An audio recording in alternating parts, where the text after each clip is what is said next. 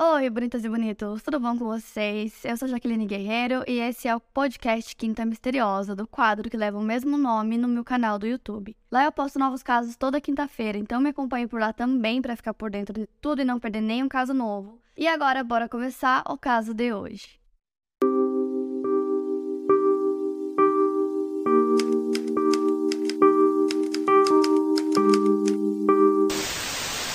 Brenda Ann Spencer nasceu no dia 3 de abril de 1962 em San Diego, Califórnia. Filha de Dorothy Jean Hobel e Wallace Edward Spencer, sua primeira infância foi vivida de maneira humilde e ela passou a maior parte dela com o pai, Wallace, porque a sua mãe, segundo ela mesma, simplesmente não estava lá. Seus pais se divorciaram quando ela tinha 9 anos, em 1972, e o relacionamento dela com ambos parecia ser cheio de tensões. Depois do divórcio dos pais, ela e seus irmãos ficaram sob os cuidados do pai, que conseguiu a custódia dos filhos porque os dois mais velhos disseram no tribunal que queriam ficar com o pai, e o juiz não quis separar os irmãos, então o pai ficou com a guarda de todos os filhos. Segundo os pais da Brenda, antes do divórcio, eles tinham uma vida feliz, eles eram uma típica família suburbana norte-americana. Segundo eles, também alguns comportamentos comportamentos da Brenda eram estranhos desde sua infância. Ela costumava decapitar suas bonecas de brinquedo. Crianças da vizinhança estranhavam seus comportamentos e não queriam brincar com ela, o que fez com que ela crescesse bastante solitária. Aparentemente, a Brenda e o seu pai dormiam na mesma cama e ele começou a abusar dela quando ela tinha apenas 9 anos. Praticamente todas as noites as violências aconteciam.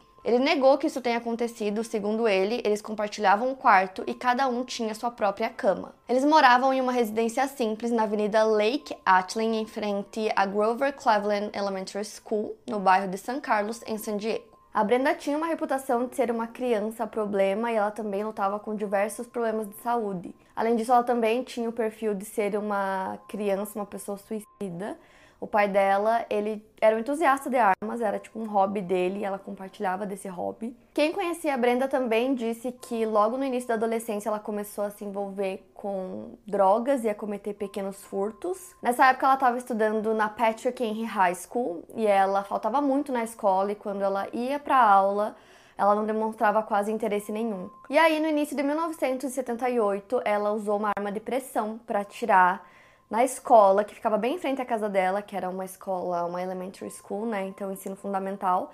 E aí ela começou a tirar em direção à escola e atingiu vários vidros da escola, mas não acabou ferindo ninguém. E ela acabou sendo presa por isso, ela já tinha sido presa antes por roubo, e aí ela foi liberada com liberdade condicional. Alguns meses depois disso, o oficial da liberdade condicional da Brenda acabou recomendando que ela fosse levada ao psiquiatra. Ele também constatou que a Brenda era um perigo não só para si mesma, como para as outras pessoas também. Ele recomendou que ela fosse colocada em um hospital psiquiátrico para tratar da depressão. Mas o pai da Brenda negou que ela fosse internada e ele disse que ele mesmo podia lidar com a situação. Naquele mesmo ano, a Brenda pediu de Natal um rádio, mas o pai dela decidiu presenteá-la com uma arma. Era um rifle Hudger semiautomático calibre 22, com mira telescópica e 500 cartuchos de munição. Posteriormente perguntaram para Brenda o que ela achou desse presente que ela ganhou do pai dela, já que não tinha sido o que ela tinha escolhido, né, ganhar de Natal.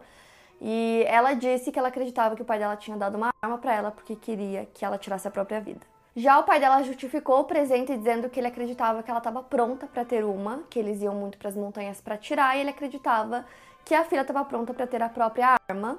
Além disso, ele disse que ele não acreditava que ela tinha traços suicidas. Nessa época, a Brenda tinha 16 anos, ela era bem magra, ruiva, tinha 1,70 de altura, e a aparência física dela foi descrita pelos colegas como muito ruim. Nessa época, ela também gostava de fotografar e acabou ganhando destaque fazendo isso. Ela recebeu um prêmio em uma competição da Human Society. Até que em janeiro de 1979, mais precisamente num sábado, dia 27, a Brenda disse para um outro adolescente que algo grandioso aconteceria na segunda-feira e que seria algo que apareceria na TV e no rádio. Então a segunda-feira chegou e a Brenda perguntou pro pai dela se ela podia faltar à escola naquele dia porque ela não estava se sentindo muito bem. O pai dela saiu para trabalhar por volta das 7 horas da manhã e deixou a filha em casa. Por volta das 8 e meia da manhã, os alunos da Grover Cleveland Elementary School, que ficava na frente da casa da Brenda, estavam para fora da escola em fila esperando para que o diretor abrisse as portas da escola. Então, enquanto as crianças estavam formando a fila, a Brenda estava do outro lado da rua observando. Naquela manhã, a Brenda tinha misturado uísque com remédios para epilepsia. Enquanto as crianças estavam na fila, ela pegou o presente que ela ganhou do pai, apontou a arma para fora da janela de casa e começou a atirar. O diretor da escola, Burton Ragg, de 53 anos, ouviu o tiro inicial e saiu correndo para tirar as crianças do perigo. A Brenda atirou nele, que acabou não resistindo porque o tiro acertou em seu peito. O zelador principal da escola, Michael Sucher, conhecido carinhosamente pelas crianças como Sr. Mike, de 56 anos, correu para ajudar o diretor e acabou levando um tiro fatal no peito também. A Brenda atirou em oito crianças e em um policial que chegou no local chamado Robert Robb. Em um ato de coragem, ele tentou proteger as crianças e nesse meio tempo ele levou um tiro no pescoço, mas ele sobreviveu. A polícia de San Diego foi chamada para o local com um relato de tiros, crianças baleadas e um policial ferido. O oficial de patrulha Ted Kastanak parou o motorista de caminhão de lixo que se dirigia para a cena do tiroteio e comandou o caminhão. Ele dirigiu o veículo até o estacionamento para servir de escudo, enquanto os oficiais e funcionários da escola removiam os feridos. O oficial Robert, ferido no pescoço, estava encolhido atrás de uma árvore com outros policiais. Mais tarde, ele foi premiado com uma medalha de bravura por correr para tentar salvar aqueles que haviam sido baleados. Nenhuma das crianças feridas morreu. Foram cerca de 20 minutos atirando e ela disparou mais de 30 vezes, foram 36 tiros no total. Depois, a Brenda largou o rifle, se trancou dentro de casa e esperou. O resultado do tiroteio foram as mortes de dois homens, do Burton Ragg e do Michael Sucher, os dois que trabalhavam na escola, oito crianças feridas e o policial ferido. Mais policiais chegaram no local e eles perceberam que os tiros estavam vindo da casa da Brenda. Além da polícia, a equipe de SWAT também cercou a casa da Brenda, junto com a equipe de negociações de emergência. As equipes envolviam mais de 100 policiais, 30 funcionários de patrulha e 20 membros da SWAT. Um dos oficiais da SWAT, chamado Jim McLingen, subiu no telhado de um vizinho e apontou seu rifle para a porta dos fundos da casa da Brenda. Outro oficial, chamado Marty DeWitts, foi até uma sala de aula dentro da escola e apontou o rifle para a porta da frente da casa da Brenda. Ambos disseram que tinham permissão para matá-la caso fosse necessário. A polícia escoltou as crianças até alguns ônibus para elas serem levadas a Pershing Middle School e se reencontrarem com seus pais. Uma coisa que aconteceu e ficou muito conhecida nesse caso é que enquanto o tiroteio estava acontecendo, a Brenda recebeu uma ligação do The San Diego Union Tribune e era um repórter que estava ligando para casa dela, mas na verdade ele queria ligar para casa de um dos vizinhos da Brenda para tentar descobrir o que estava acontecendo é, por que estava acontecendo aquele tiroteio, quem estava tirando, e na verdade ele ligou diretamente para casa da Brenda e ela atendeu. O repórter chamado Steve Wigan conversou com a Brenda e ele disse que ela parecia muito calma, muito tranquila no meio daquela situação que estava acontecendo.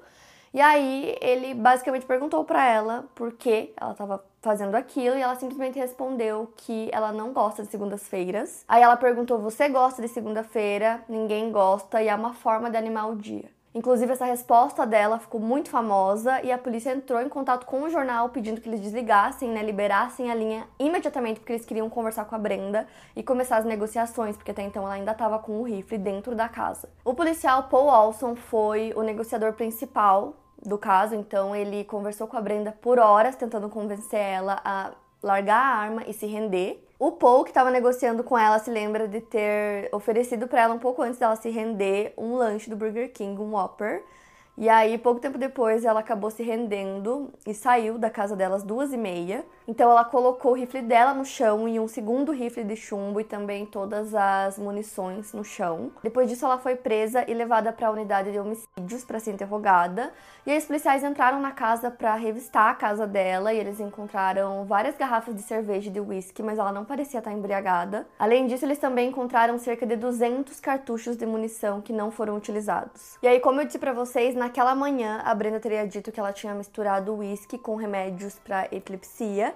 Mas depois que ela foi levada sob custódia, eles fizeram alguns exames de sangue e de urina para ver se realmente tinha alguma coisa no sistema dela e os exames voltaram limpos, o que significa que ela não tinha drogas ou álcool em seu corpo enquanto ela cometia os crimes. Quando eles começaram a interrogar a Brenda, eles perguntaram o porquê dela ter cometido o crime, por que ela começou um tiroteio, e ela respondeu que foi por diversão, que era como atirar em patos, que as crianças pareciam um rebanho de vacas e que foi uma escolha muito fácil. Então, devido à gravidade do crime que a Brenda cometeu, pelo fato dela agir dessa forma, dela não ter se arrependido, é, dela não ter droga, não ter nada no sistema dela, simplesmente ela ter cometido porque ela quis, e ela mesma falou isso, ela foi julgada como adulta. Os advogados dela até consideraram a opção de fazer uma alegação de insanidade para ela, mas eles acabaram desistindo. O advogado de defesa da Brenda disse que ela sofreu muito durante sua infância em um lar desestruturado com um pai abusivo. Disse que ela também fazia uso de drogas e sua hostilidade em relação à polícia e à sociedade em um geral eram consequências dos seus traumas. Em julho do mesmo ano que o crime aconteceu, em 1979, o Bob Geldof e Johnny da banda The Boomtown Rats escreveram e lançaram uma música chamada I Don't Like Mondays, inspirada na frase, né, na infame frase supostamente dita pela Brenda, e foi escrita depois do Bob ter lido sobre o caso. A banda irlandesa conseguiu que a música ficasse em primeiro lugar durante quatro semanas no Reino Unido, e a música também ficou bastante popular nos Estados Unidos, mas as rádios de San Diego se recusavam a tocar a música por anos após o tiroteio. A Brenda escreveu para o Bob dizendo que ela estava feliz por ele ter lançado a música, porque isso havia tornado ainda mais famosa. E aí o autor respondeu que isso não é uma coisa boa de se conviver. Em 1980, quando ela foi acusada como adulta, ela se declarou culpada de duas acusações de assassinato. Sua condenação foi de duas penas simultâneas de prisão perpétua, com período mínimo de 25 anos, antes dela ter o direito de pedir por liberdade condicional. Como ela tinha 16 anos, ela acabou escapando da pena de morte. Outras nove acusações de tentativa de homicídio foram arquivadas. Ela foi enviada para a California Institution for Women, em Corona. O seu pai era o único visitante constante da Brenda, indo até a prisão todos os sábados. Inclusive, o pai dela não se mudou, ele continuou morando na mesma casa em frente à escola. E aí, sob os termos da sua sentença indeterminada, ela acabou se tornando elegível para pedir a liberdade condicional em 1993. Em suas quatro primeiras audiências do Conselho de Liberdade Condicional, o seu pedido foi negado. E aí, na primeira audiência, ela disse que ela usava drogas e álcool e que ela tinha tomado sim um remédio para epilepsia no dia em que ela cometeu o crime.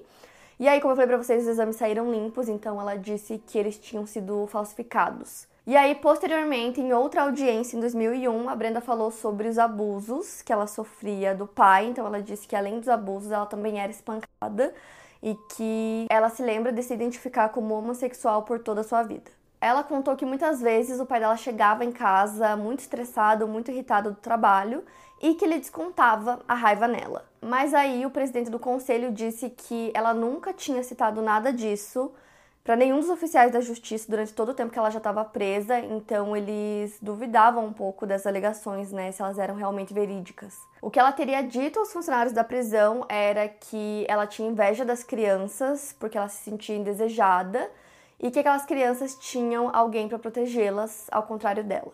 E nessa mesma audiência, ela teria dito entre aspas: "A cada tiroteio em escola, sinto que sou parcialmente responsável. E se eles tiraram a ideia do que eu fiz?" Isso porque nos Estados Unidos já aconteceram muitos casos assim de tiroteios em escolas.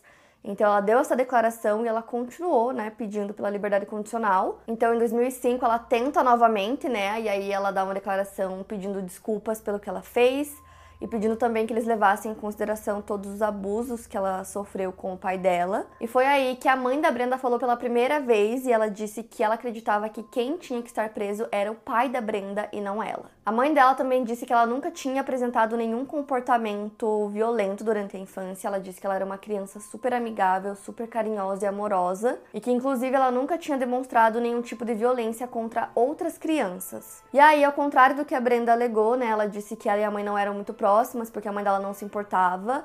A mãe dela disse que na verdade elas eram próximas sim, que elas sempre se viam e tinham contato pelo menos uma vez por semana. A mãe dela também disse que na época que tudo isso aconteceu, ela não tinha os recursos suficientes para conseguir a guarda dos filhos de volta. Nessa audiência, a Brenda demonstrou um pouco de remorso, mas segundo Richard Sachs, o vice-promotor distrital do condado de San Diego, que defendia que a Brenda permanecesse presa, ela disse que não se lembrava do crime e não forneceu informações adicionais à justiça. A Brenda disse que tentava ser uma pessoa melhor todos os dias para que nada tão cruel acontecesse novamente. O promotor defendeu que ela apresentou um comportamento calculado, que ela sabia o que estava fazendo porque ela tirou mais de 30 vezes de uma distância de 45 metros usando uma mira e que ela tinha bastante precisão de onde ela estava acertando. Foi apresentado um vídeo feito pela esposa de Burton Ragg tentando impedir que a liberdade condicional fosse dada a Brenda. Uma das crianças que estava presente no dia do tiroteio e foi atingida, chamado Charles Miller, que tinha 9 anos na época, testemunhou sobre como ter sido baleado naquele dia alterou sua vida. Ele disse que perdeu a sensação de segurança e bem-estar ao ver o diretor e o zelador da escola baleados e depois sentiu que tomou um tiro e seu corpo ficou dormente. Em 2016, um documentário de TV chamado I Don't Like Mondays foi lançado sobre o caso. Em 3 de agosto de 2009, após tentar apelar de sua condenação novamente e conseguir liberdade condicional, o Conselho de Liberdade Condicional decidiu que sua liberdade seria negada e que não seria considerada novamente pelos próximos 10 anos. Ela só se tornaria elegível novamente em 2019.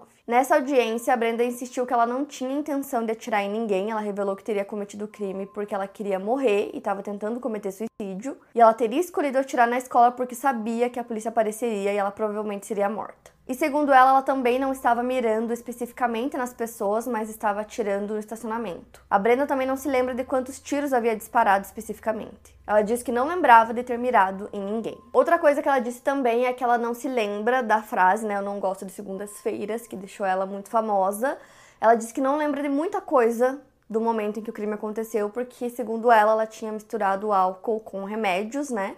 Então ela disse que muitas coisas ela não lembra direito. Ela conta que ela se lembra dos acontecimentos até certo ponto, mas que depois eles começaram a ficar confusos e que ela acredita que isso provavelmente aconteceu por conta do remédio que ela tomou com álcool que estava começando a fazer efeito. O Ministério Público de San Diego enviou um representante naquela audiência para falar sobre os fatos que aconteceram naquele dia e também falar sobre a linha do tempo. Ele acrescentou que a Brenda teria dito para um dos negociadores da polícia que o zelador estava tentando tirar todas as crianças do local, né? Ele estava tentando proteger as crianças e por conta disso ela atirou nele porque ele estava tornando mais difícil que ela conseguisse atirar nas crianças. Já os advogados dela voltaram a argumentar que o abuso sexual que ela sofreu na infância foi a motivação do crime. O pai da Brenda nunca admitiu essas acusações de abuso, ele sempre visitava a filha na prisão e em uma dessas visitas ele acabou conhecendo uma jovem de 17 anos, que a aparência física dela era bem parecida com a da Brenda. Ela era, inclusive, uma das colegas de cela da Brenda, então eles se conheceram, começaram um relacionamento e depois eles se casaram.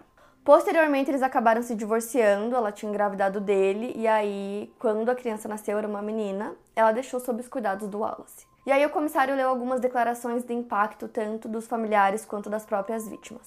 O filho do zelador da escola, que foi uma das vítimas, né, da Brenda, conta que a esposa dele ouviu que o que estava acontecendo sobre o tiroteio na rádio e ligou para contar para ele. Então ele decidiu ir até a casa da mãe dele para falar sobre isso com ela também, para ver se ela sabia que estava acontecendo um tiroteio justamente na escola em que o pai dele trabalhava como zelador.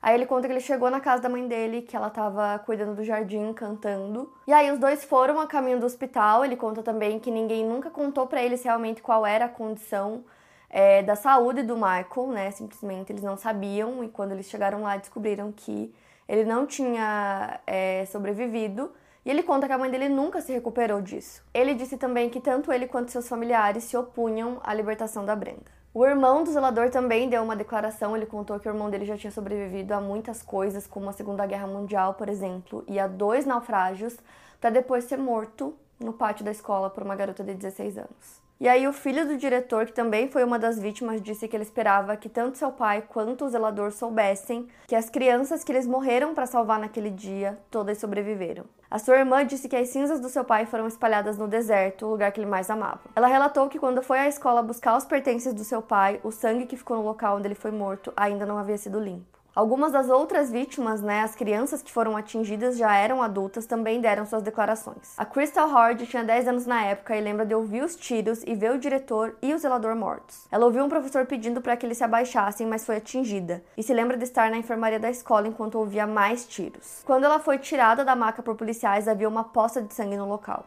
Ela disse que teve pesadelos relacionados aos acontecimentos e um de seus maiores medos é de estar em um lugar público e ter alguém apontando uma arma para ela. O Francis Tyle, pai de duas meninas que frequentavam a escola, se lembra do telefonema que recebeu de um vizinho falando sobre o tiroteio. Uma de suas filhas foi ferida, a bala acertou no seu cotovelo e ela também tinha marcas de queimadura de uma outra bala que pegou de raspão em suas pernas. A outra filha do Francis foi salva graças a um estojo de canetas que segurou uma bala. As meninas testemunharam as mortes tanto do zelador quanto do diretor. Outra vítima, chamada Charles Miller, também deu uma declaração e lembrou que a sua mãe tinha acabado de deixá-lo na escola. Ele estava subindo a escada quando viu os corpos do diretor e do zelador. Ele então desmaiou quando uma bala passou a uma polegada do seu coração, saindo do seu peito. Ele sobreviveu, mas permaneceu aterrorizado. Ele inclusive foi chamado para testemunhar contra a Brenda em seu julgamento, dizendo entre aspas: "Entrei no tribunal e vi esse monstro olhando para mim. O olhar que ela deu foi o suficiente para assustar qualquer criança até a morte." Na audiência foi citado por ele que ele acreditava que ele foi um dos alvos porque ele estava usando um colete azul, que é a cor favorita da Brenda. Ele se lembra de algumas crianças que estavam usando casacos de penas serem alvejadas. A Brenda já havia falado em algum momento que estava tirando nas crianças, pois gostava de ver penas voar. A liberdade condicional da Brenda foi negada novamente, ela voltou para ser reclusa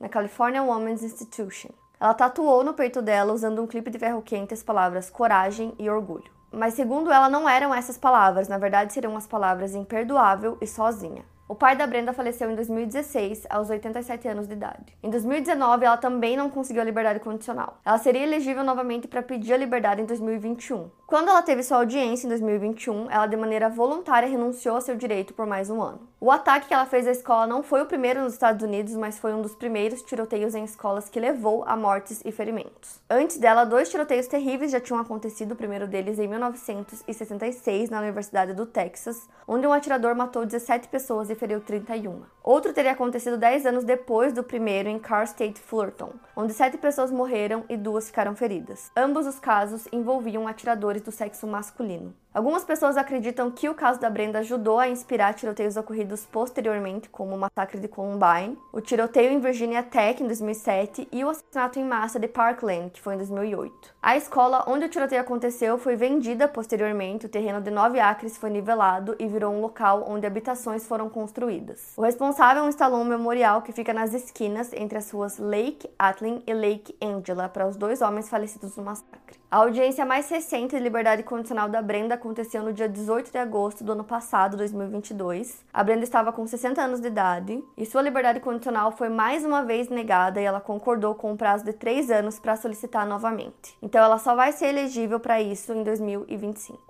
Portanto, hoje ela continua cumprindo pena. Esse é um caso que ficou muito conhecido. E é isso, para mais casos, siga o podcast Quinta Misteriosa e aproveite para avaliar em 5 estrelas se você gostou. Obrigada por ouvir e até o próximo caso.